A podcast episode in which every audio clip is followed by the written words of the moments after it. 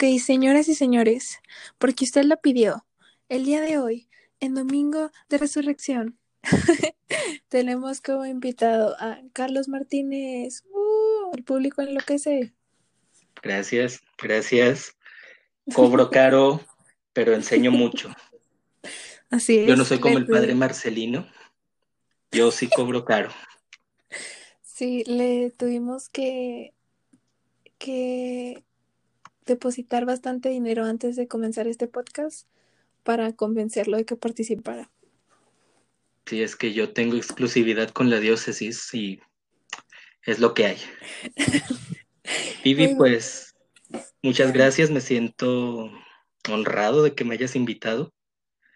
No sé si soy el primer invitado, segundo, tercero, pero pues tan solo con estar aquí ya es un honor. No, el honor es mío. Muchas gracias por aceptar la invitación. Y eres tan especial que a ti te hemos dejado escoger la lectura. Y que te hemos dejado como que si tuviera producción y todo, cuando realmente solo soy yo.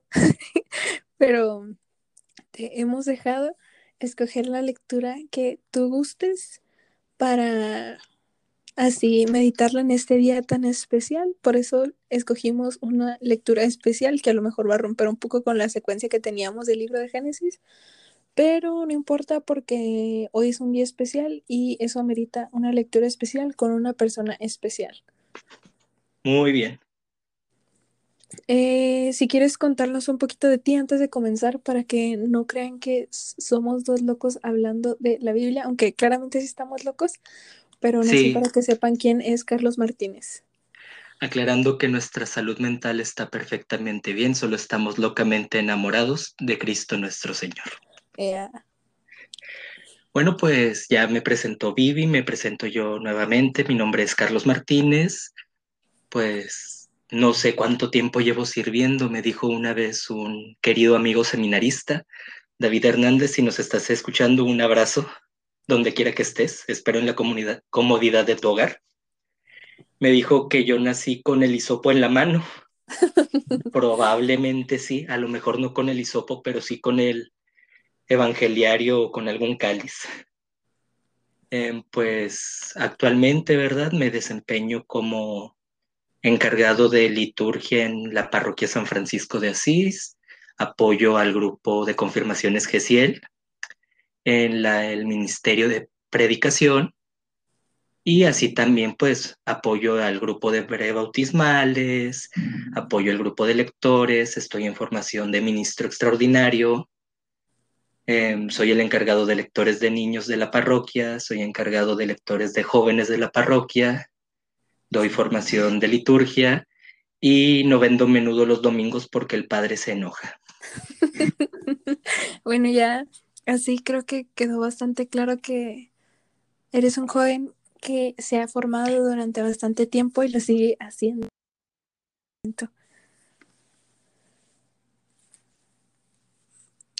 Pausa aquí, eh, te estoy escuchando un poquito distorsionado el audio. Ahí ya me escuchas mejor. Ya, Ok, excelente. Pues no solo dije que eres un joven con bastante formación y que te sigues formando hasta la fecha. sí, yo creo que pues cuando uno se dedica al Señor, pues se dedica en plenitud y eso implica una formación extensa. Yo creo que uno nunca acaba de aprender del Señor y creo que con estas actividades, ¿verdad? Pues nos damos cuenta de eso. Estuve en la tarde escuchando los dos podcasts pasados que hiciste y pues sin duda alguna me llevó muy buenos aprendizajes. De veras, wow. Creo que eres la única persona que los ha escuchado. Ay Dios. No te creas, no. Este, estaba viendo, a lo mejor esto es muy irrelevante, ¿verdad? Pero estaba viendo como el, el análisis y alrededor de 50 personas están escuchando, creo, el podcast y eso me hace feliz porque espero que esté siendo de provecho, porque para mí, a mí me ha estado sirviendo, me voy a dormir muy a gusto y espero que también al público les esté sirviendo. Que nos Pues sirvan sí. como jóvenes.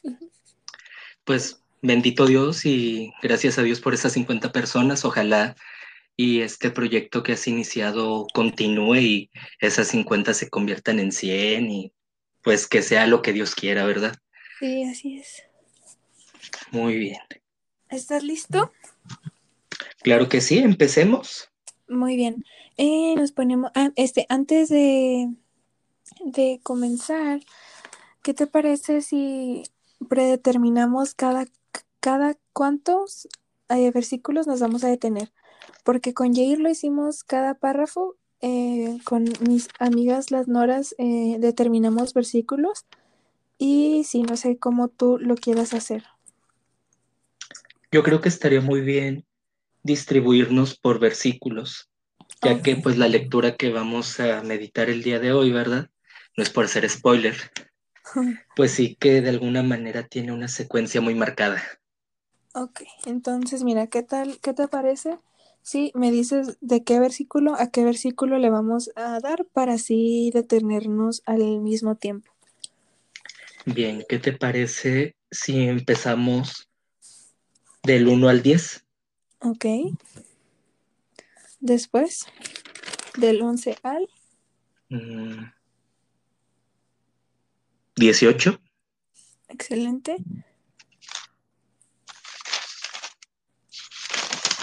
Del 19 al 28. 28. Pudiera ser, sí. ¿O está muy Yo- largo? Comenta. Yo pensaba para pues poderlo desglosar un poquito más. Del 19 al 23 Ok. y ya del 24 al 28. Muy bien. 24 al 28. Y ya de ahí, pues ya solo sería del 29 al. que es el 32? El 31. Ujú, 29 al 31. Excelente. ¿Quieres empezar tú a leer? Claro que sí. Ok, nos ponemos ¿Qué en presencia del Señor. Perfecto.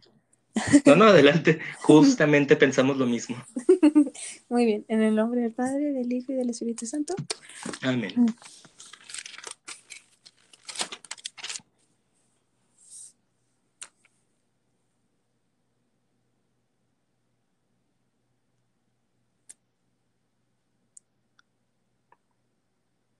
¿Estás ahí? Sí, ¿quién inicia la oración? Disculpa. Es que como tú empezaste la oración, dije, ella va a iniciar la oración. Perdón, no, tú comienza. Muy bien. Señor Jesús, te damos gracias porque nos permites aprovechar estas tecnologías para reunirnos, para estudiar y meditar tu palabra.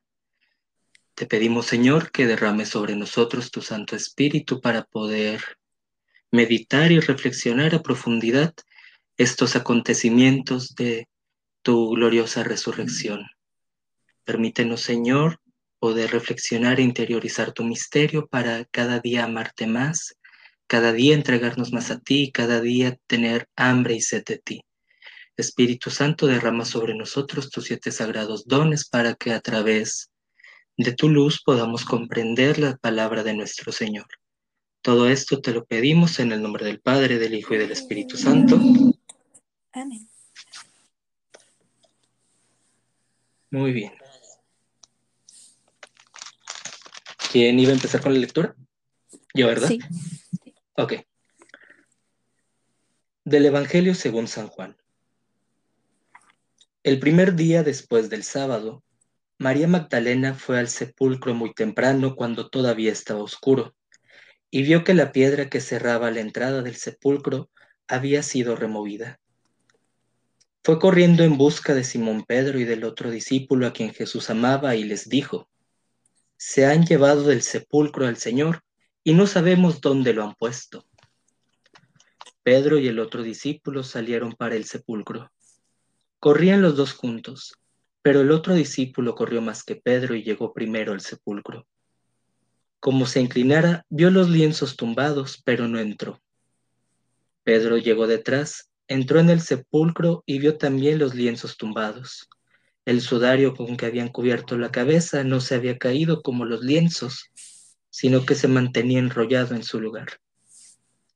Entonces entró también el otro discípulo, el que había llegado primero, vio y creyó, pues no habían entendido todavía la escritura. Él debía resucitar de entre los muertos.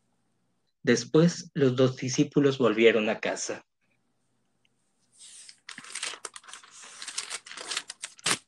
Creo que es una riqueza muy grande la que nos da San Juan en este capítulo 20 y en estos primeros 10 versículos. Dentro de la liturgia pascual que estamos viviendo, ya lo habremos visto a lo mejor en las misas del día de hoy. Este es el Evangelio que se lee. Y es muy interesante, es muy profundo ver cómo es ese nerviosismo que tiene María Magdalena en un inicio.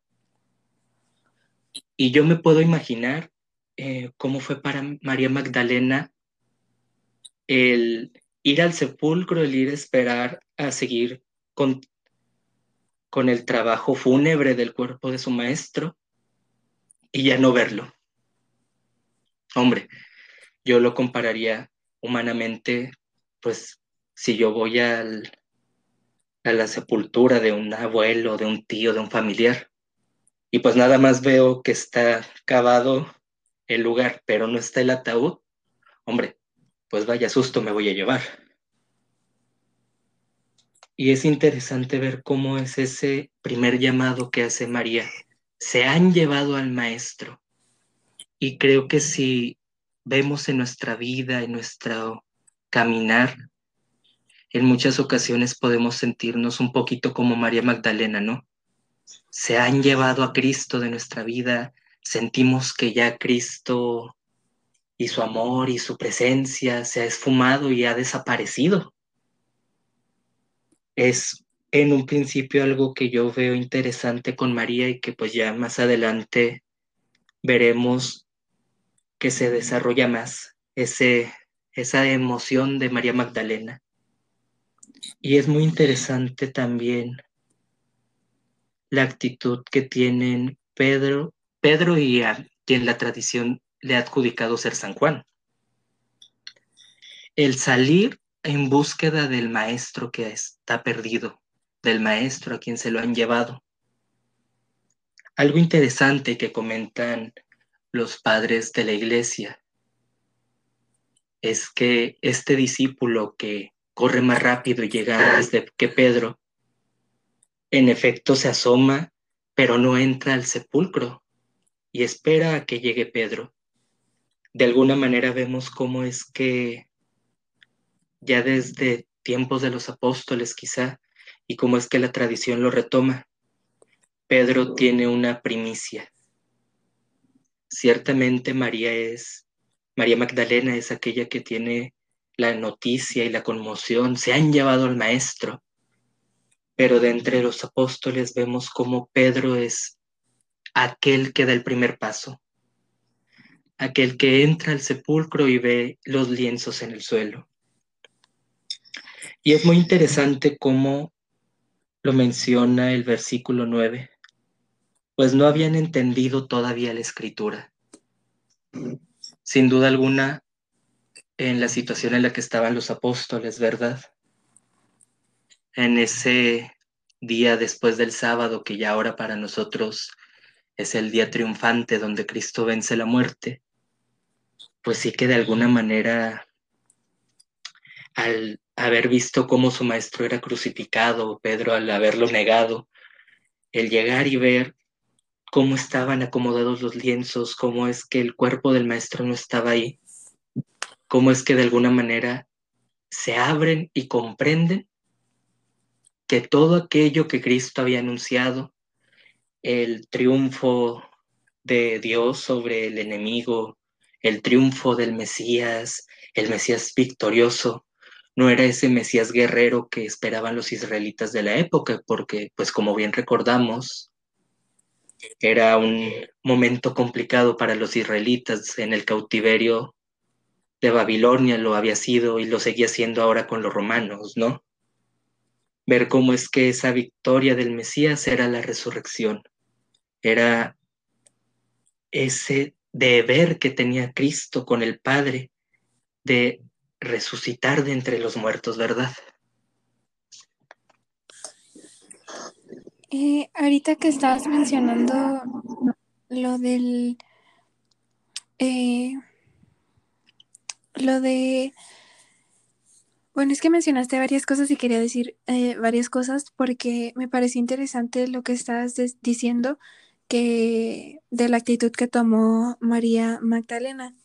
Y para ponerlo un poco en el contexto de los jóvenes, para que nos pueda servir a lo mejor mientras lo vamos leyendo, estaba pensando que recientemente he hablado con varios jóvenes que durante esta cuarentena se han encontrado eh, en momentos difíciles en su espiritualidad, algunos desde hace tiempo sienten que están en un desierto espiritual y me parece, este, quisiera, quisiera más bien que lo que vamos a reflexionar en este capítulo les pueda servir de cierta manera, porque de una vez ya una vez que estás tú explicando todo eso, yo encontré varias maneras en las cuales se puede relacionar, porque muchas veces como jóvenes creemos que, que Dios ya no nos escucha, que ya no encontramos a Dios, que ya no sentimos a Dios y podemos eh, sentir lo que a lo mejor María Magdalena sintió en ese momento, ¿no? De se han llevado a mi Señor.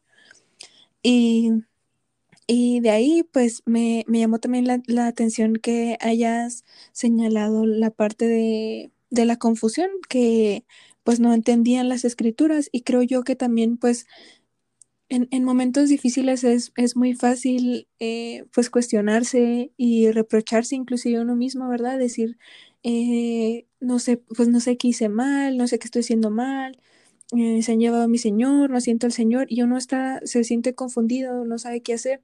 Entonces, pues me parece bonito y ojalá si algún joven está teniendo problemas con su espiritualidad, pues que esta lectura y la reflexión, porque pues la manera en la que esta lectura se va a ir tornando es una es un consejo, es un consejo. Así que pues ojalá y les sirva. Y algo que yo quería comentar que estaba leyendo es que esto me pareció muy, muy, muy, muy, muy interesante. Yo nunca, nunca lo había, nunca lo había escuchado y hoy que lo estaba leyendo, pues me sorprendí bastante y se los quiero compartir por si alguno de ustedes no lo había escuchado como yo. Y es que, este, eh, voy a volver a leer la cita bíblica del, voy a leer el versículo 7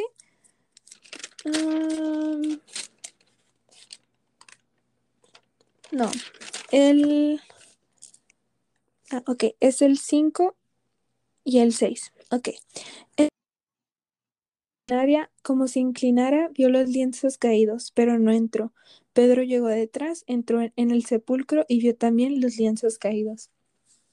El artículo que estaba leyendo, que nuevamente lo repito, eh, en el primer eh, episodio creo que mencioné que hay una página que se llama escuelabiblica.com, eh, la cual tiene reflexiones muy lindas y de ahí es de donde este, lo leí. Y esa reflexión dice que Jesucristo salió de esa tumba así como una semilla sale de la tierra. En el en el, eh, precisamente en el Evangelio de Juan, en el capítulo 12, Jesús les dice, aquí está, Jesús les dice, el, si el grano de trigo no cae en la, en la si el grano de trigo, de trigo no cae en la tierra y muere, queda solo, pero si muere, produce mucho fruto. fruto es muy interesante porque las personas que escriben esto, de eh, las reflexiones, eh, hacen una conexión con esa analogía que, hace Jesús y con el hecho que, sucede, ¿verdad? Y dice que, pues en este caso, la, la cáscara que vendría siendo pues los lienzos quedan en el suelo y es así que que pues que da fruto y, me parece muy muy muy lindo porque pues yo nunca lo había analizado de esa manera, ¿verdad? Que pues los quedaron en la tierra, quedaron en la tierra, una tierra que era seca y esos lienzos fueron los que fruto, ya que pues es, es una, una gran, gran noticia, es la mejor noticia que nos han dado, ¿verdad? Que Cristo sigue vivo y me pareció muy lindo, nunca lo había analizado de esa manera, pero hasta cierta manera llego a pensar que puede ser como un spoiler, ¿no? Así como que, o sea, que como que Jesús, no sé, o sea, que, que, que sabios que Jesús que, que dice esa analogía y después pues pasa esto y lo podemos analizar y conectar de esa manera y es muy, muy, muy interesante. También, este... Ah, no, creo que eso era todo lo que iba a comentar, ya me iba, ya me iba a adelantar. Discúlpame, me emocioné. No, no, no hay problema. Y sí, ciertamente es muy interesante esta aportación que haces. Y yo creo, ¿verdad? Ya, pues más a futuro que continuemos con este, con esta lectura de los evangelios. Vemos cómo este, este mensaje que Cristo da a lo largo de su predicación, de su vida pública, gira en torno a eso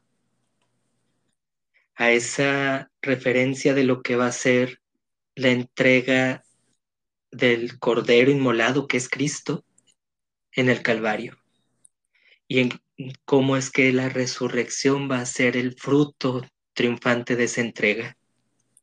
Y la verdad es que ahora sí que, como diría un cierto youtuber, vaya dato perturbador.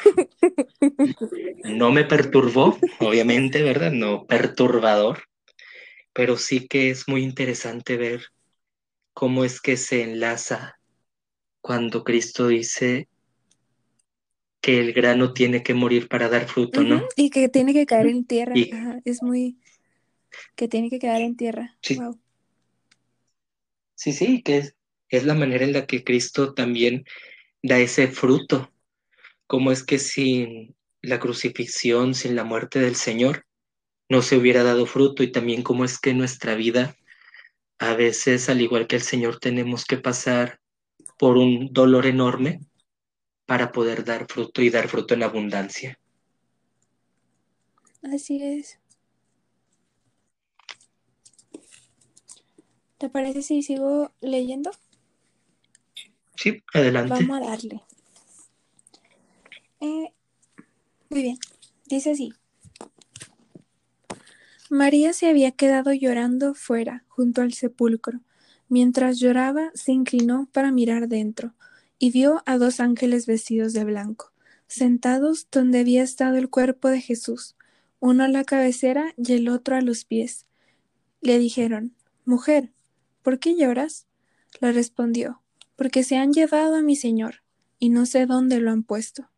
Dicho esto, se dio la vuelta y vio a Jesús allí, de pie, pero no sabía que era Jesús. Jesús le dijo, Mujer, ¿por qué lloras? ¿A quién buscas? Ella creyó que era el ella creyó que era el cuidador del huerto y le contestó, Señor, si tú lo has llevado, dime dónde lo has puesto y yo me lo llevaré. Jesús le dijo, María. Ella se dio la vuelta y le dijo, Raboni, ¿Qué quiere decir, maestro? Jesús le dijo, suéltame, pues aún no he subido, pero vete donde mis hermanos y diles, subo a mi Padre, que es Padre de ustedes, a mi Dios, que es Dios de ustedes. María Magdalena se fue y dijo a los discípulos, he visto al Señor y me ha dicho esto. Esta, esta parte en particular es, es, bueno, todo, todo este capítulo es muy poderoso, pero algo que me llamó mucho la atención en, este capítulo que, quería aprovechar este momento para, decirlo porque se me, eh, lo recordé cuando estaba leyéndolo y es que en un, en un retiro estaba hablando con, eh, tuvimos el tema de María, entonces, bueno, María, Madre de Dios, ¿no? María Magdalena. Y en ese tema, este, nos decían que cada una tenía que decir cuál era la característica que más le gustaba de María. Y pues creo yo que a varios de nosotros lo primero que, los primeros pensamientos que vienen a, a nuestra mente es servicio, fe, entrega. Y curiosamente, una, una madre con la que me tocó y nos decía que lo que más le, le llamaba la atención de María o lo que más admiraba de María era la escucha. Y de primer momento que lo dijo, recuerdo que yo no lo comprendía, ¿verdad? Porque yo dije, pues, ¿qué escucha? Pero ella nos explicaba que cuántas veces a lo mejor no Dios se nos ha mostrado en nuestras vidas, pero nosotros simplemente decidimos ignorarlo porque nuestros oídos o nuestros corazones están cerrados al, a la palabra de Dios. Y al momento, en el momento en el que empecé, o sea, entre más me ponía a analizar eso, yo decía, wow, sí es cierto, ¿verdad? O sea, porque, que, o sea, yo pienso, eh, a lo mejor a mí sí se me parece un ángel, uh, yo podría, no sé, decir, no, no es un ángel o irme corriendo no sé, ¿verdad? Pero esa, esa facilidad de, de María, que también pues viene de la mano con la fe, que simplemente cuando se le aparece el ángel, ella lo escucha, lo escucha y de ahí responde.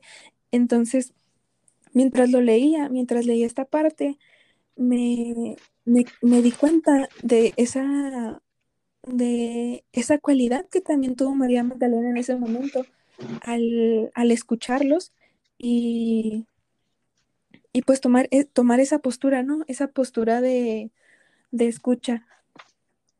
Y, eh, ah, también te iba a decir, no sé si quieras decir, eh, yo mencioné que era María Magdalena, no María Madre de Dios, y te iba a pedir a ti, de favor, porque eres una persona que sabe bastante, si nos podías dar así una breve, como, no, no biografía, pero así como brevemente, quién es María Magdalena, por si algunos de nosotros no sabemos quién es María Magdalena, para que sepan de qué María es la que estamos hablando en este, en este capítulo en particular. Claro que sí. Eh, el personaje de María Magdalena dentro de la iglesia tiene un papel fundamental. Eh, y en sí, pues en María Magdalena, al igual que en María, la Madre de nuestro Señor, e incluso en María la de Cleofás y en María y en las Marías que vemos que acompañan a Cristo, hay una importancia muy grande en el sentido de que vemos cómo es que la mujer tiene esa importancia en el caso de María Magdalena, anunciarle a los discípulos que Cristo ha resucitado. En este sentido me viene a la memoria la secuencia que se lee el domingo de resurrección. Que has visto de camino, María, en la mañana, mi Señor glorioso, la tumba abandonada. Resucitó de veras mi amor y mi esperanza. En sí, pues vemos esta importancia, ¿no? Que tiene la mujer en estas figuras, sobre todo en María, nuestra madre, la madre de Cristo, y en María Magdalena. Y en sí, en muchas ocasiones se asocia a María Magdalena con la mujer que Cristo salva de ser apedreada del adulterio. Algunos incluso hablan de que es la hermana de Lázaro. En sí, lo que la iglesia nos señala sobre María Magdalena es que María Magdalena fue una mujer que estaba poseída y que Cristo le liberó de sus demonios. Y a partir del momento en el que Cristo la libera de los demonios que le afligían, se convierte en una de las seguidoras más devotas de Cristo. Y en sí pues vemos que tiene esa importancia al ser llamada a anunciar a anunciar la, la palabra exactamente. Sí, sí, y en este sentido, pues yo reitero cómo es que Cristo y le da esa importancia a la figura de la mujer. Así es. A mí, nuevamente retomando esto que estoy diciendo de la escucha, eh, algo, algo que también me gusta en, en particular de, de este, eh, del, del último párrafo que leí, es que bueno, más adelante vemos que otros discípulos, al momento en el que Jesús se le, se le revela, eh, los discípulos toman diferentes posturas, unos no creen, bla, bla, bla, pero a lo mejor ya spoileé, pero ella, en, en, cuanto Jesús le dice María, ella se voltea y le dice Raboni. Y pues no sé, me mueve mucho el corazón porque volvemos a este don que ella tiene la escucha, que sabe reconocer la voz del Señor y pues eso es lo que nos hace falta a, a, a, como juventud, que escuchamos muchas voces, escuchamos voces que, que no nos permiten estar en paz cuando deberíamos de siempre eh, tratar de escuchar la voz de Jesús y reconocer su voz.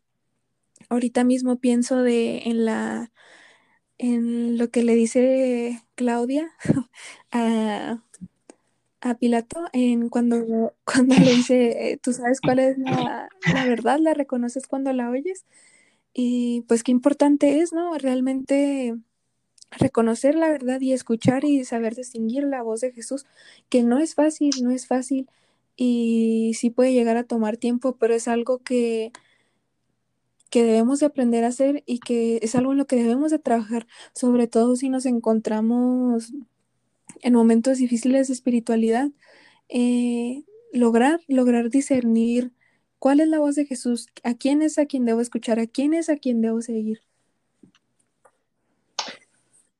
Sí, hiciste un poquito de spoiler, te lo tengo que reconocer. Perdón. Poquito, pero nada grave. Perdón, se me hizo fácil.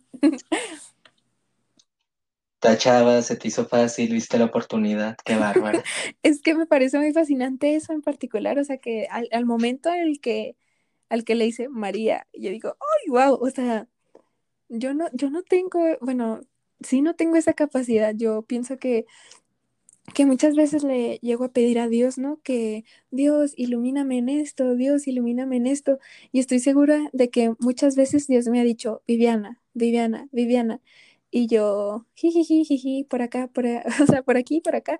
Y nunca, nunca lo escucho. No es hasta que ya la milésima vez que el Señor dice Viviana, yo, ay, Señor, ya te escuché. Entonces, por eso. Ahora que cuentas, perdón. No, sigue.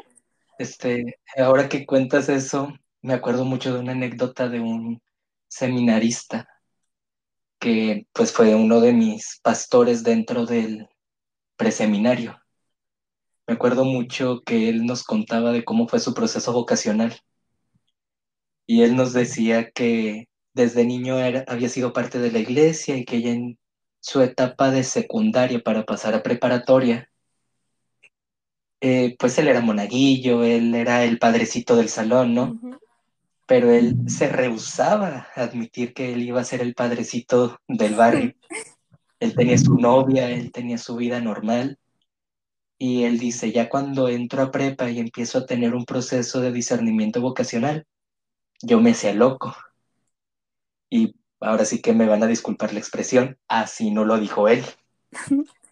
Pero él nos decía, a veces yo quería que se abriera una nube en el cielo, me iluminara una luz y escuchar la voz de Dios diciéndome, Ángel, no seas güey. y creo que en muchos sentidos a veces pedimos, Señor, ayúdame, dame una respuesta. Y el Señor la da, pero nos hacemos locos. Y algo que a mí me parece maravilloso, ya dentro de este Evangelio, es el momento en el que María reconoce a Cristo. En un primer momento María no lo reconoce, María piensa que era un trabajador del huerto.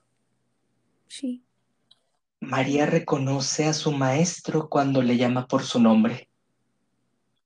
María le responde, Rabuní, cuando escucha la voz de Cristo pronunciar su nombre. Y yo creo que así es con nosotros en cada momento de nuestra vida, en cada instante que sentimos que pues ya no vemos la luz, que ya no sabemos dónde está Dios en esta situación que me está pasando, dónde está Dios en mi vocación, dónde está Dios en mi familia, dónde está Dios en esta enfermedad. Vemos como Cristo en esos momentos en los cuales sentimos que Él se ha perdido de nosotros, vemos cómo es que nos habla y nos habla por nuestro nombre. Cómo es que esa ceguera que tenemos y que nos impide ver una luz en la oscuridad se rompe con la voz de Cristo que nos llama por nuestro nombre. Sí, eh, qué, qué, lindo que lo digas así también. Ahorita que estás contando la, la experiencia vocacional del, bueno, el testimonio de uno de los seminaristas, igual y yo les comparto un poco del mío, de mi discernimiento vocacional. Eh, yo recuerdo, porque pues es, es reciente, eh, que uh -huh. yo solía, o sí, sí, este, solía hacer o pensar precisamente lo que este seminarista mencionaba, ¿verdad? Que uno espera que, que el cielo se abra y que diga, ay, no, esta es tu vocación. Y yo recuerdo que el día que finalmente eh, discerní mi vocación, que no la voy a decir porque no queremos spoilear a nadie, pero el día que la discerní, recuerdo que fue en una hora santa. Y en esa hora santa, que fue en un retiro vocacional, este, recuerdo que yo le decía a mis amigas, o sea, irónicamente, ¿verdad? Yo les decía, si esta es mi vocación, esto va a pasar. Y recuerdo que todas mis amigas, todas estaban orando para que lo que yo, lo que yo había dicho que tenía que pasar para que yo descubriera mi vocación pasara. Entonces ellas está, estaban orando así súper intensas de que, ¿qué pasa esto? ¿Qué pasa esto?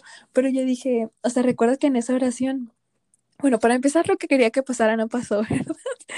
Pero, pero me di cuenta de que la voz de, de Jesús siempre, siempre estuvo ahí y yo no la quería escuchar, ya sea por miedo, yo creo es miedo, eh, miedo es lo primero que, que estaba en, en mi camino, pero reconozco que en otros puntos de mi vida no siempre ha sido el miedo lo que ha estado delante de, de, de, eso, que no me escucha, no me deja escuchar la voz de Dios. En otras ocasiones han sido amistades, eh, eh, poca fe. Entonces, pues sí, ¿verdad? Este eh, me gusta, me gusta que hayamos mencionado esto, porque qué importante es, ¿verdad? Qué importante es eh, ser mansos, ser mansos y realmente de corazón estar en busca de, de, la voz de Dios y que una vez que, que Dios nos llame por nuestro nombre, estar dispuestos, tener eh, los oídos abiertos y, y, reconocerlo, reconocerlo como nuestro Señor, como nuestro Maestro. Y ya, eh, ¿quieres comentar algo más? Sí, esta parte que creo que a veces genera mucha confusión, ¿verdad? O como que sí saca un poquito de onda. Cuando Cristo le dice a María Magdalena, suéltame, pues aún no he subido al Padre. En sí, ¿verdad? Haciendo un poquito de estudio, vemos que lo que Cristo da a entender a María Magdalena no es un desprecio a ella, sino de yo tengo que continuar con mi misión. En el sentido de que, pues, creo que podemos comprender a María Magdalena, ¿no? Ver a Cristo resucitado, ver al Maestro nuevamente después de haberlo visto colgado de una cruz, pues claro que uno lo que más quisiera es abrazarle y estar con él siempre. Pero no, Cristo habla de la misión que tiene, que es ir al Padre, y también le da una misión a María Magdalena. Y creo que lo podemos ver en nuestra vida como en muchas ocasiones, después de un encuentro con Cristo, queremos estar siempre ahí. Incluso pues me viene a mi mente un poquito el recuerdo de San Pedro, ¿no? Cuando están en el tabor, que le dice que a gusto estamos aquí, hagamos tres chozas.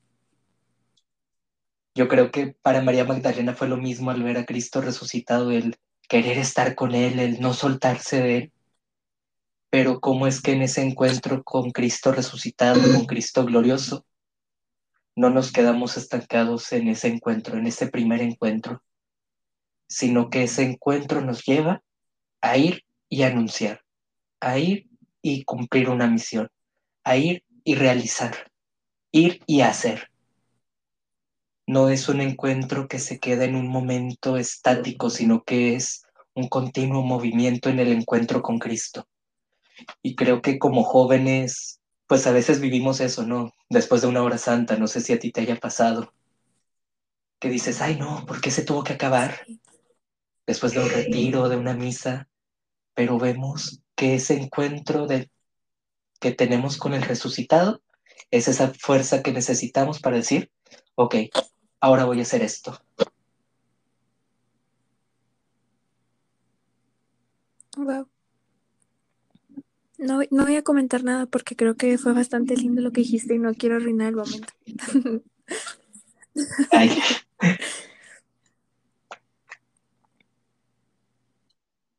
Mm, ¿Segura algo que quieras agregar? No, me parece que lo que dijiste, y fíjate que yo hablo mucho, ¿eh? pero me, me gusta, me, me gusta lo que, pues lo que nos compartes, ¿verdad? De, de lo que en realidad significa esa parte. Porque sí, pues fácilmente puede ser eh, malinterpretada, pero, pero qué bonito que, que ese encuentro con, con Dios, pues precisamente es lo que nos mueve, lo que nos hace seguir con, con, nuestra, con nuestra misión. Así que me parece bien. Y, y sí, creo que no, no voy a decir nada más porque me parece que lo que dijiste fue bastante correcto y completo. Muy bien. ¿Continuamos con los siguientes versículos? Por favor. ¿O quieres agregar algo Eh, más? no, Muy bien. continuamos, por favor. Muy bien.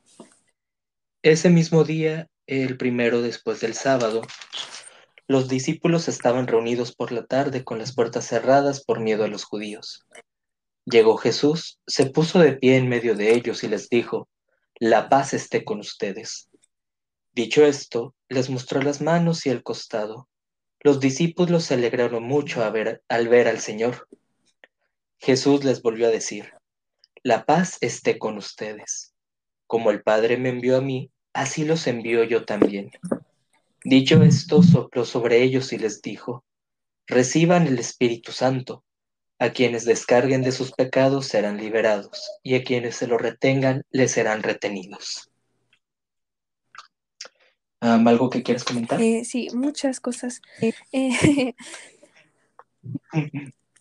mm, retomando lo que dijimos al comienzo, que, que varios de nosotros eh, hemos eh, estado en momentos de espiritualidad malos y momentos que no han sido fáciles, me parece lindo que, que así textualmente diga, los discípulos se alegraron mucho al ver al Señor.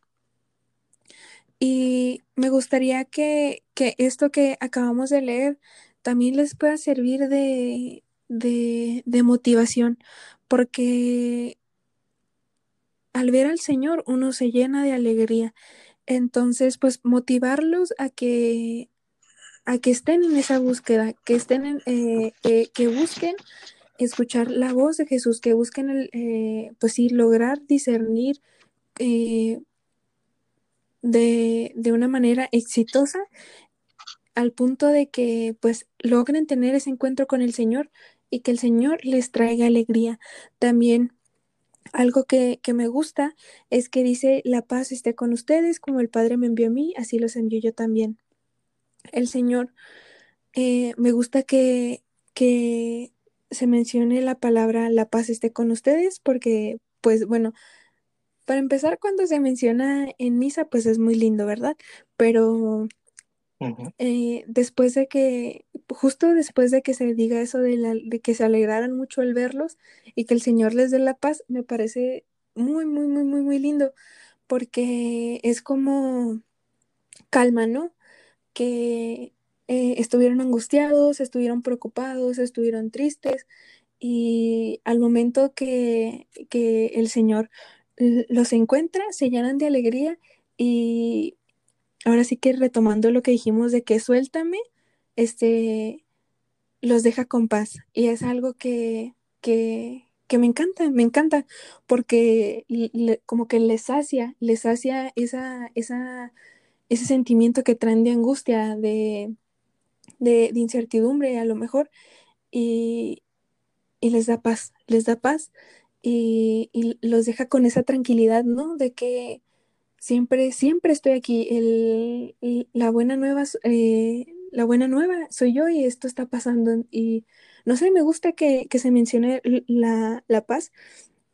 Y también eh, me encanta, me encanta la palabra soplo, sopló sobre ellos.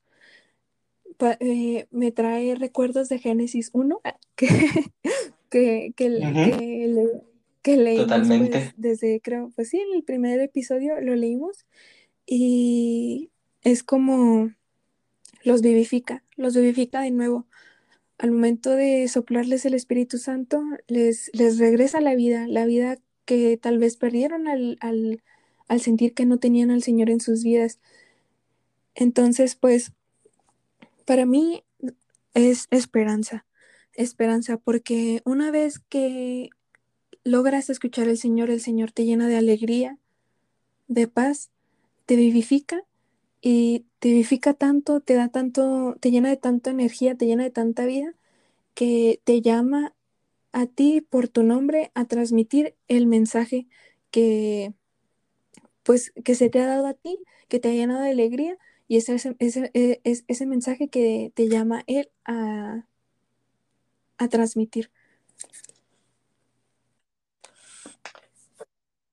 Pues mira que me has dejado sin palabras porque pues ahora sí que casi que pensamos lo mismo y yo comparto mucho contigo con aquello lo del soplo. Cómo es que el soplar es un signo de dar vida y cómo hasta la fecha dentro de nuestra liturgia hay momentos donde existe ese, ese punto en el cual hay un soplo en la misa crismal que pues lamentablemente por la situación que estamos viviendo con la pandemia no se ha podido realizar. En el momento en el que se consagre el Santo Crisma, que es el que se utiliza para las confirmaciones, para la ordenación de sacerdotes, para la consagración de iglesias, el obispo hace un gesto que es eso, sopla sobre el Santo Crisma sopla sobre el Santo Crisma para dar vida. Y cómo es que vemos que Cristo le da esa nueva vida a los discípulos. Y yo me acuerdo mucho de esta carta maravillosa que escribió nuestro Papa Francisco, la Christus Vivit, que nos habla de la eterna juventud de Cristo. Cómo es que Cristo renueva constantemente. Yo creo que para los apóstoles fue un poquito eso, ¿no? el renovarse, el deshacerse a lo mejor de ese miedo, de esa inquietud, de incertidumbre, y renovarse a través del misterio de Cristo que se les aparece. Y cómo es que constantemente la escritura y nuestra fe nos invita a eso, a renovarnos, a renovarnos y a seguir cambiando, porque Cristo, el hombre perfecto, el hombre nuevo, el hombre de la eterna juventud, el hombre que hace todo nuevo, nos ayuda a ser nuevos. Nos ayuda a dar esa versión cada vez más santa, cada vez más entregada, a lo mejor cada vez más humilde, cada vez más modesta, pero nos va ayudando, ¿no? Nos va dando ese caminar para salir de nosotros, salir de ese miedo, de esa... Pues ahora sí que, pues yo me puedo imaginar que lo que se han de haber preguntado muchos apóstoles fue de si a él, que era el maestro, si él que curó enfermos, que repartió panes y peces a una multitud, si el que transformó el agua en vino, lo crucificaron, ¿qué no van a hacer con nosotros? vemos cómo es que Cristo les quita ese miedo en su presencia. Y ya más adelante, ¿verdad? Quisiera comentar algo sobre esa importancia que hay de que Cristo les enseña las heridas de la cruz. Entonces, ¿quieres que continúe? Mm, ¿Quieres agregar algo más? Ah, a lo mejor como pequeño dato católico, ¿verdad? Aquí en San Juan vemos también el momento en el que Cristo le da la autoridad a los apóstoles de perdonar los pecados. Reciban al Espíritu Santo, a quienes descarguen de sus pecados serán liberados y a quienes se lo retengan les serán retenidos. Pues aquí ahora sí como el dato católico del día, ¿no? Pues recordar siempre que el sacramento de la confesión, esa potestad que no es por el hecho de ser, se diría, ¿no? Per se en la figura del hombre, como del hombre que es sacerdote, sino que es por aquello que Cristo encomienda y por aquel don que Cristo le da a sus apóstoles. De esa potestad especial de perdonar los pecados, de liberar a las personas de sus pecados. Gracias por decirlo. De hecho, eh, ya iba a continuar cuando, pues es el, el último versículo antes de, del el que vamos a leer. Y sí, sí iba a decir, ah, no, entonces sí, eh, porque me, record, me recordaba al, a la otra cita bíblica, no recuerdo con exactitud cuál es, pero eh, lo que desates en el cielo quedará, no, lo que, se, lo que desates en la tierra quedará desatado en el cielo y lo que ates en la tierra quedará atado en el cielo. Eh, lo, iba, lo iba a comentar porque pues me parece me parece lindo, ¿no? Conectar ambas, ambas citas bíblicas porque pues el final, a quienes se lo retengan les serán retenidos. Mateo 16, 19, si mi memoria no me falla. Cuando Cristo le da a Pedro las llaves del reino y le da esa potestad de atar y desatar. Sí. Sí, sí ¿no? Sí, muy gracias por, por decir qué cita bíblica era. Yo sé citas bíblicas, pero siempre batallo para recordar cuál es, dónde se ubica exactamente. Pero gracias. Sí, sí, ¿qué pasa? Ahora sí, creo que estamos listos para continuar, ¿de acuerdo? Ok. Perfecto. Tomás, uno de los doce, llamado el mellizo, no estaba con ellos cuando vino Jesús. Los otros discípulos le dijeron, Hemos visto al Señor. Pero él contestó, Hasta que no vea la marca de los clavos en sus manos, no meta mis dedos en el agujero de los clavos, y no, y no introduzca mi mano en la herida de su costado, no creeré.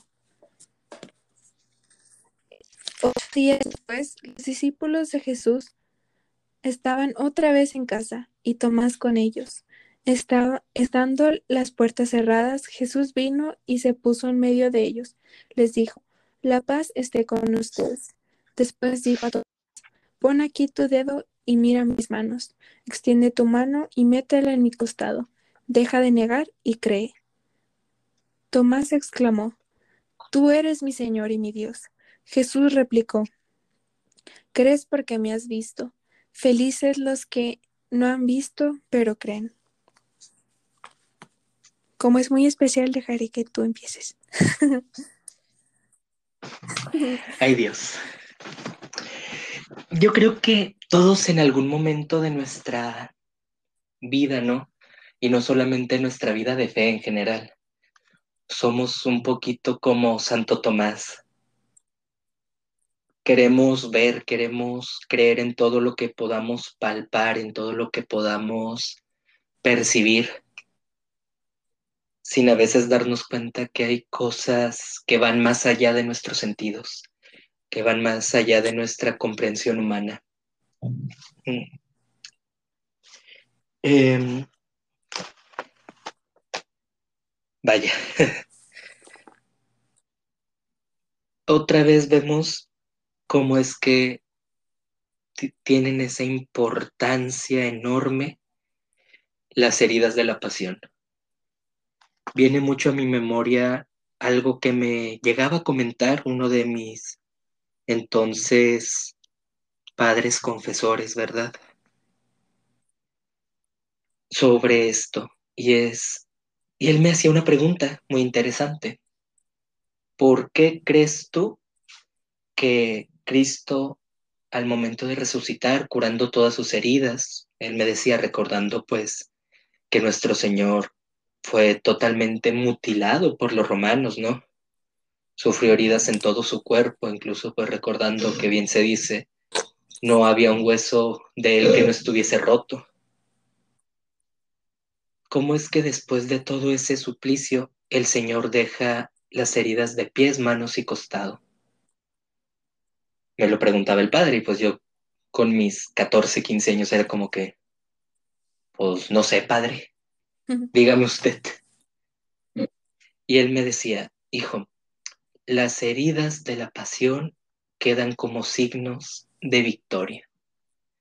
Esas heridas que Cristo tiene son signo del triunfo que puede haber sobre el dolor, sobre el sufrimiento, sobre la muerte. Cristo deja esas heridas para dar testimonio y que es muy interesante ya adentrándonos un poquito. Yo creo que para los apóstoles hubiera sido muy difícil reconocer a Cristo sin esas heridas. ¿Cómo es que esas heridas de su pasión se convierten en el signo de decir, yo soy, yo sufrí, pero estoy aquí? y cómo es que dentro de nuestra vida el Señor hasta en eso nos vuelve a dar un ejemplo de cómo vivir, de cómo es que nuestro peor sufrimiento, nuestro peor dolor, el Señor nos demuestra que podemos resucitar con Él, levantarnos con Él y a través de esas heridas que en su momento fueron el suplicio de nuestra vida, decir, aquí estoy para gloria de Dios y por gloria de Dios, aquí estoy. Habiendo sufrido, habiendo pasado momentos de oscuridad, de dolor y de angustia, pero aquí estoy, dando testimonio de que la gloria de Dios es más grande que la muerte, es más grande que el dolor, que el sufrimiento, que las penas, que las angustias. Y es interesante, por ejemplo, también cómo es que esa exclamación de Tomás, Señor mío y Dios mío, cómo es que tiene esa trascendencia en la vida de la iglesia que es una respuesta, ¿verdad? Si bien no una respuesta propia que venga en los libros, pero sí esa respuesta del pueblo que hay al momento en el que el sacerdote consagre el pan y el vino, ¿no? Cómo es que reconocemos la presencia de Cristo y cómo es que esas palabras de Tomás, y quién iba a decir, ¿no? Santo Tomás, aquel apóstol de las dudas, Santo que de alguna manera dentro de los comentarios con un poquito de humor que se podrían hacer dentro de la iglesia, va por ahí, dudas como Santo Tomás. Pero ¿cómo es que ese hombre de dudas no solamente es capaz de dar su vida por el Evangelio de Cristo en la India? Como dato, ahora sí, un nuevo dato cultural católico, ¿no? Santo Tomás muere degollado en la India, si mi memoria no me falla. ¿Cómo es que a pesar de esas dudas Santo Tomás da su vida y cómo es que esas palabras que él da son ese recuerdo. Y pues, indudablemente tenemos que sentirnos aludidos por las palabras de Cristo, esas palabras que le dice a Tomás. Tú crees porque has visto, dichosos los que creen sin haber visto.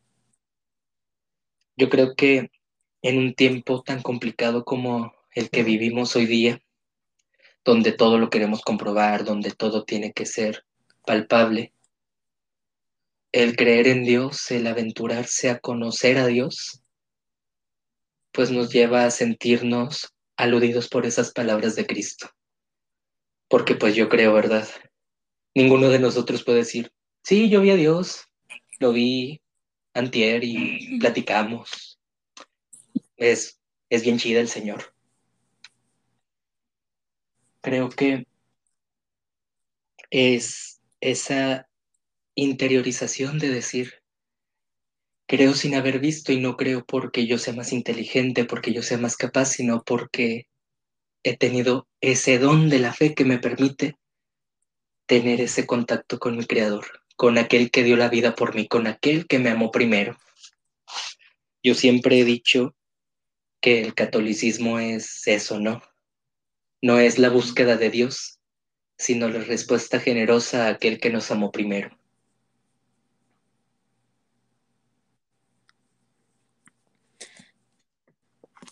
Eh, qué bonito, qué bonito todo lo que dices.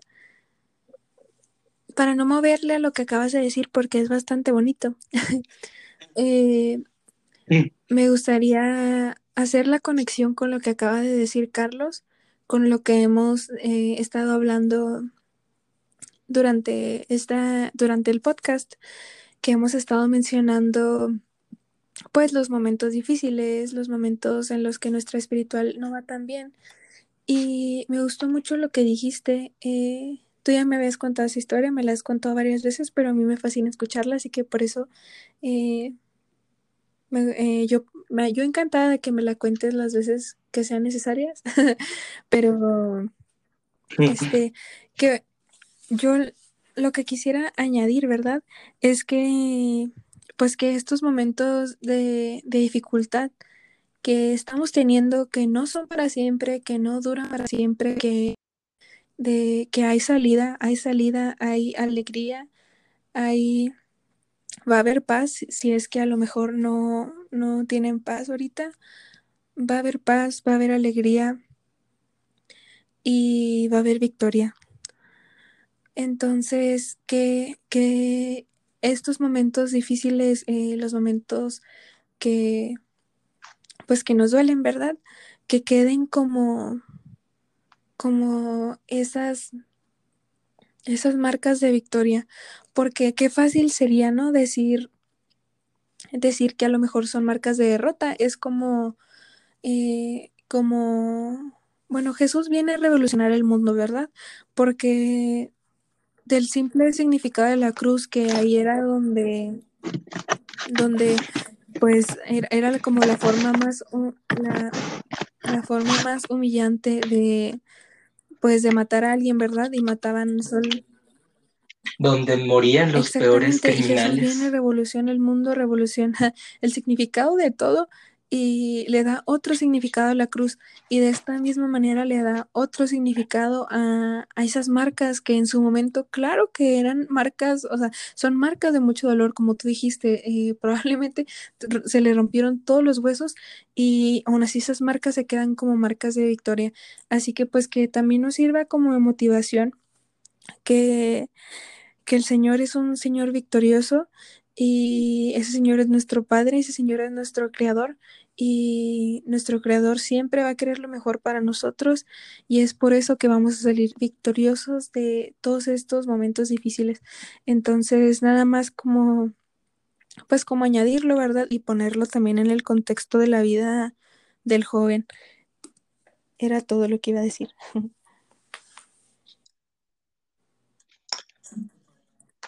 Sí, totalmente, estoy totalmente de acuerdo contigo y pequeño paréntesis, ¿verdad? Un Info Católica Express.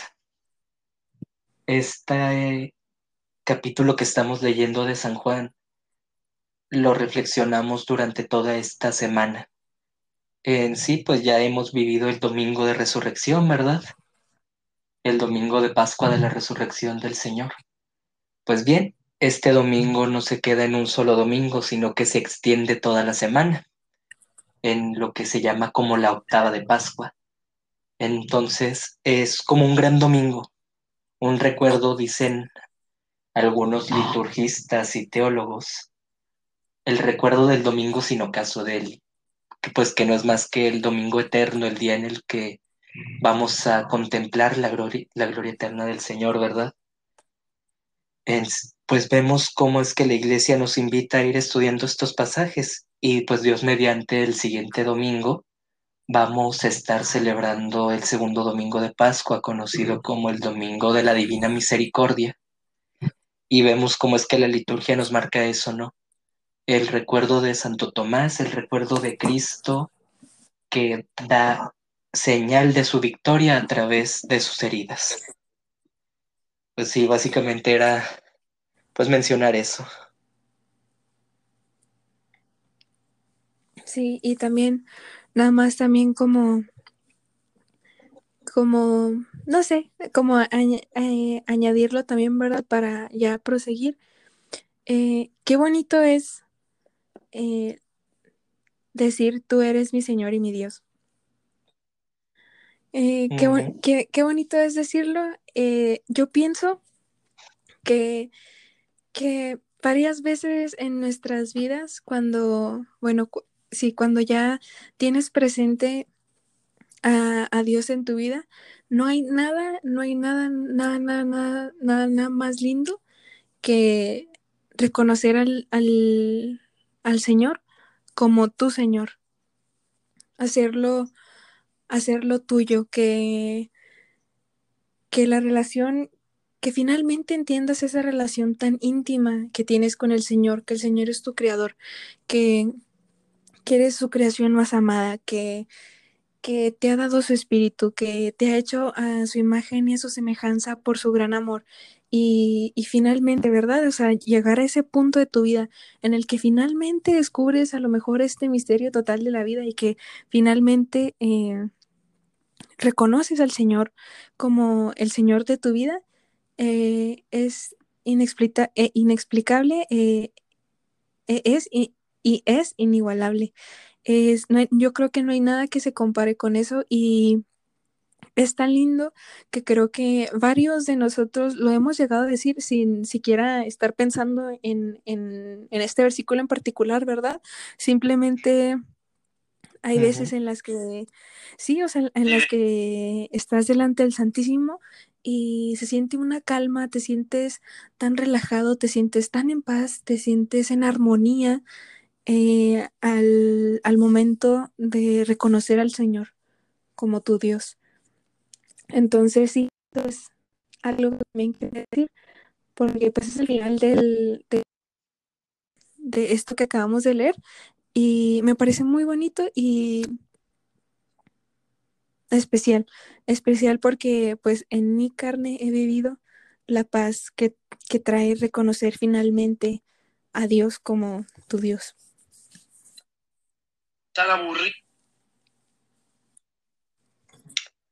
Pues mira que te reitero, a veces me sorprendes. ¿Por qué? A veces siempre me sorprendes. No, pues totalmente de acuerdo con lo que comentas, Vivi. Cómo es que esa presencia del Señor siempre es grata en nuestra vida, ¿verdad? Y ya cuando conoces al Señor y te enamoras de Él es lo último que quieres perder. Así es. Bueno, continuamos con el nuestro último versículo. Sí.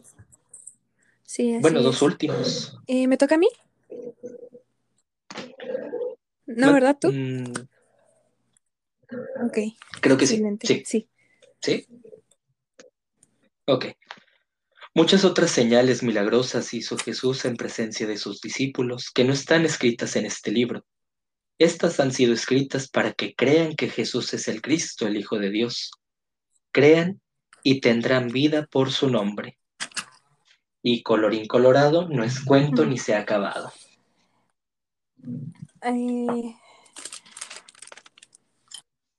sí. ¿Quieres empezar tú? Cada que leo esa parte, me emociono, pero es de esas, bueno, es como que hasta como que me da poquita envidia, ¿no? O sea, porque dice, muchas otras señales milagrosas hizo Dios en presencia de sus discípulos que no están escritas en este libro. Y yo me quedo como que, ¡ah! o sea, porque, ¿cómo me gustaría saber más, verdad? O sea, ¿cómo, cómo me gustaría saber más de, de los milagros del Señor? Pero a la, a la misma vez como que me motiva porque yo creo que eh, esas, esas, o sea, eh, los milagros se siguen escribiendo en nuestras vidas. No hace falta que, no, no hace falta que hayan, que sean escritas en, en el libro porque hasta la fecha se siguen haciendo en nuestras vidas y hay milagros que siguen escritos en nuestras vidas. Y pues no sé, esa parte en, en, sí, en particular como que, que, o sea, que dice muchas otras señales milagrosas. Yo me quedo como que pues obvio, o sea, no, no me consta, ¿verdad? No me consta que así haya sido, porque pues el Señor nunca me deja de sorprender con, con lo maravilloso que es, pero sí me quedo como, ojalá y pudiéramos saber un poquito más, pero me quedo con eso, ¿verdad? Me quedo que con el, con con, con esa tranquilidad también que, que me da que yo sigo experimentando los milagros del Señor día a día en mi vida y en mi vida es eh, donde están escritos esos recuerdos. Entonces eso me parece lindo. Y también, ya, ya el mero final, que dice, crean y, y tendrán vida por su nombre. Es muy poderosa, es, sí, es, es, es muy poderosa esa oración crean y tendrán vida por su nombre. El, eh, con todo lo que he estado diciendo y que hemos estado tocando, ¿verdad? De, de, pues sí, de las dificultades que tenemos, etc., etc. Me gustaría que este, este sea como el, el consejo final que, que se les dé porque pues aparte de que es el final final, este, a mí me gusta mucho eh, cuando la gente dice, cree y verás las maravillas que hace el Señor. Entonces, es eso, es eso, a que si con todo lo que estuvimos diciendo, estuvimos diciendo, eh, se te movió a lo mejor un poquito el corazón o te emocionaste un poquito más, te empezó a latir un poquito más rápido el corazón, te llamó la atención algo y aún así no estabas seguro si creer o no, esta es como una invitación a que cree, cree. Te estás sintiendo así por algo, te está llegando este mensaje por algo, te emociona por algo, así que es la invitación a que creas para que finalmente lo puedas ver en tu vida nosotros te podemos seguir contando, puedes seguir leyendo, pero no hay nada como experimentarlo en tu, propia vida. Pero para esto hay que creer.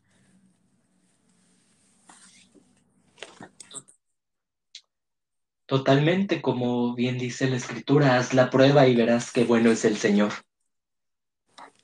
Es, yo creo, y pues se me hace que tú también me lo vas a confirmar, ¿verdad? Que cuando uno experimenta el amor de Dios, cuando uno tiene esa inquietud, esas ganas de buscar más, eh, queda totalmente enamorado de Cristo.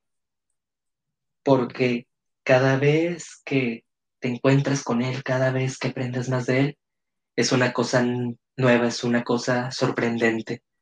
Ningún encuentro es parecido al otro.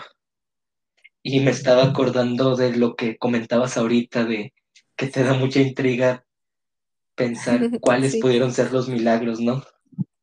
Yo creo que, pues, te soy honesto, a mí también. Y luego me acuerdo mucho de lo que dice San Juan al final de su evangelio.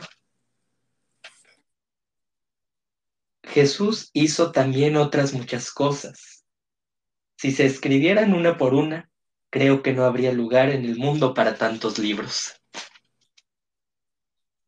Y yo pienso, ¿Cuántas cosas habrá hecho Cristo que no, pues que no sabemos, que quizá no conocemos?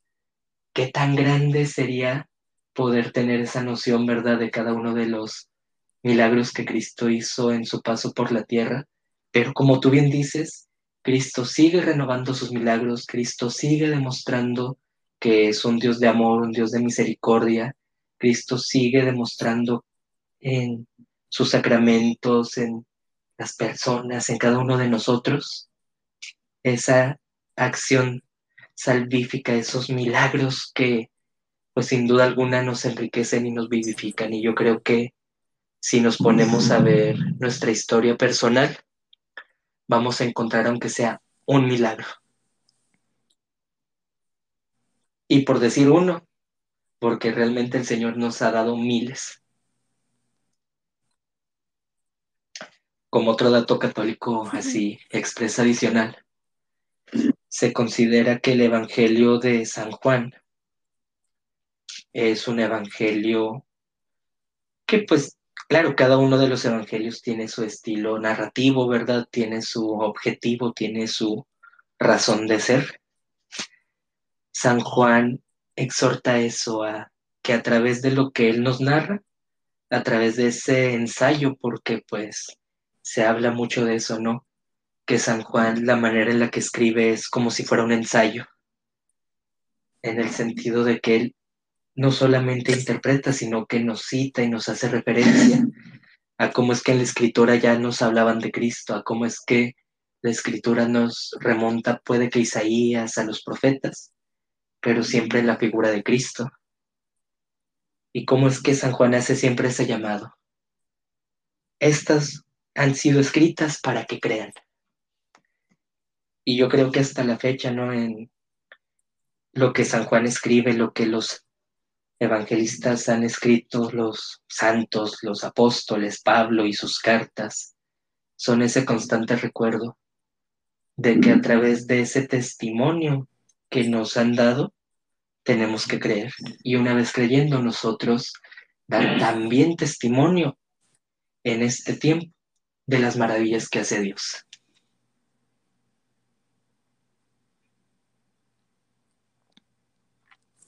Cada, que, cada que hago este podcast siempre me dan ganas de llorar.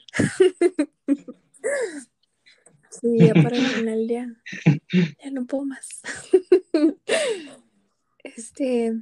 Ay, Dios. Pues qué, qué, qué lindo momento hemos pasado. Siempre, siempre, siempre, siempre se aprende mucho, aunque sean eh, capítulos que ya hayamos leído es muy lindo siempre compartir lo que te transmite la palabra de Dios con tus hermanos de comunidad. Y pues me ha parecido muy, muy lindo. En realidad espero que eh, pues que les haya servido a todos los que lo hayan escuchado y pues decirles que hay que ser felices, Aleluya, el Señor está vivo, el Señor ha resucitado. Y si el Señor no estaba presente en sus vidas porque ustedes a lo mejor no estaban, no le estaban abriendo la, la puerta de su corazón a, a Jesús, entonces pues que este domingo de resurrección, que el Señor resucite en sus corazones permitan que el Señor les sople en la nariz, que, le, que sople en sus vidas y que les, les dé esa vida de nuevo. Ya para concluir, no sé si tú quieras decir algo más, sino para finalizar con una oración y despedirnos de este bonito podcast. Pues nada más reiterar, Cristo ha resucitado y Cristo resucita en nuestros corazones. Miremos siempre el rostro amoroso de Cristo resucitado, así como el Cristo de, Cristo, de aquel Cristo doliente en nuestros hermanos, en el que sufre, en el que está solo, en el que está triste. Veamos el rostro de Cristo, llenémonos de alegría y vivamos esa experiencia de fe. Y a lo mejor ahora que estamos en esta, en esta etapa del coronavirus, de la pandemia, no es motivo para decir, se han robado el Maestro, sino ver esa resurrección de Cristo en nuestros hogares, con nuestros padres, nuestros hermanos, con nosotros mismos, interiorizar ese misterio de la Pascua de Cristo para hacerlo nuestro. Creo que sería todo lo que me quedaría por agregar. Muy bien, entonces Estamos listos para hacer la oración final. ¿Me ayudas, por favor? Claro que sí. En el nombre del Padre, del Hijo y del Espíritu Santo. Señor Jesús, te damos gracias porque nos has permitido tener este momento de aprendizaje, tener este momento de crecimiento, tener este momento de enseñanza y que nos has permitido, Señor, nuevamente escuchar tu palabra y escuchar un poquito más de ti. Gracias, Señor, por tu gloriosa resurrección. Gracias, Señor, porque cada día demuestras que nos amas. Señor Jesús, que nunca nos separemos de ti. Que el deseo más ardiente de nuestra alma sea estar unidos siempre a ti. Que no haya nada en el mundo que anhelemos más que estar contigo. Concédenos, Señor, la gracia de estar en tu presencia y de continuar contigo agarrados de la mano. Espíritu Santo, gracias por que has derramado tus dones. Gracias porque has obrado en nosotros. María Santísima, tú que siempre estás presente, aún en el silencio, Señora, te haces presente. Te damos gracias por acompañarnos. Te pedimos que nos cubras con tu manto y nos permitas descansar, nos permitas poder admirar y amar cada día más a tu Hijo. Señora, que nuestro corazón sea como el tuyo para podernos entregar a tu Hijo en plenitud. Todo esto lo pedimos en el nombre del Padre, del Hijo y del Espíritu Santo. Y ya. Pues pidamos, pidamos como comunidad para que el Señor hablan de nuestros corazones, que abra nuestros oídos y que nos permita reconocer su voz y que nos permita también reconocerlo como el Señor el Señor, que es nuestro Señor, nuestro Dios. Y ya creo que sería todo. Muchas gracias a Carlos por compartirnos muy, tan, unas de las cosas que sabe, que sabe muchas cosas. Es de las personas que más admiro por su conocimiento, sí, todo lo que sabe. Y Gracias a los que escucharon, espero que les haya servido. Nos vemos en el siguiente episodio, que no sé cuándo vaya a ser, pero esperemos que sea muy pronto. Y gracias, gracias, reitero muchas gracias a Carlos por aceptar esta invitación y gracias al Señor que nos ha permitido reflexionar y escuchar su palabra. Vivi, pues gracias a ti por permitirme estar contigo en este espacio, gracias por la oportunidad eh, no le hagan caso, exagera, no sé tanto, no sé lo básico y yo les voy a decir una cosa. Nunca olviden que no es lo mismo Juan el Bautista que Juan el Evangelista. Se los digo por experiencia. Eh, pues reitero, muchísimas gracias. Espero pues estar pronto nuevamente aquí. Gracias también a las personas que nos han estado escuchando gracias al Señor que nos permite pues tener estos medios para hablar de su palabra. Pues muchas gracias. Gracias, nos vemos. Chao, chao.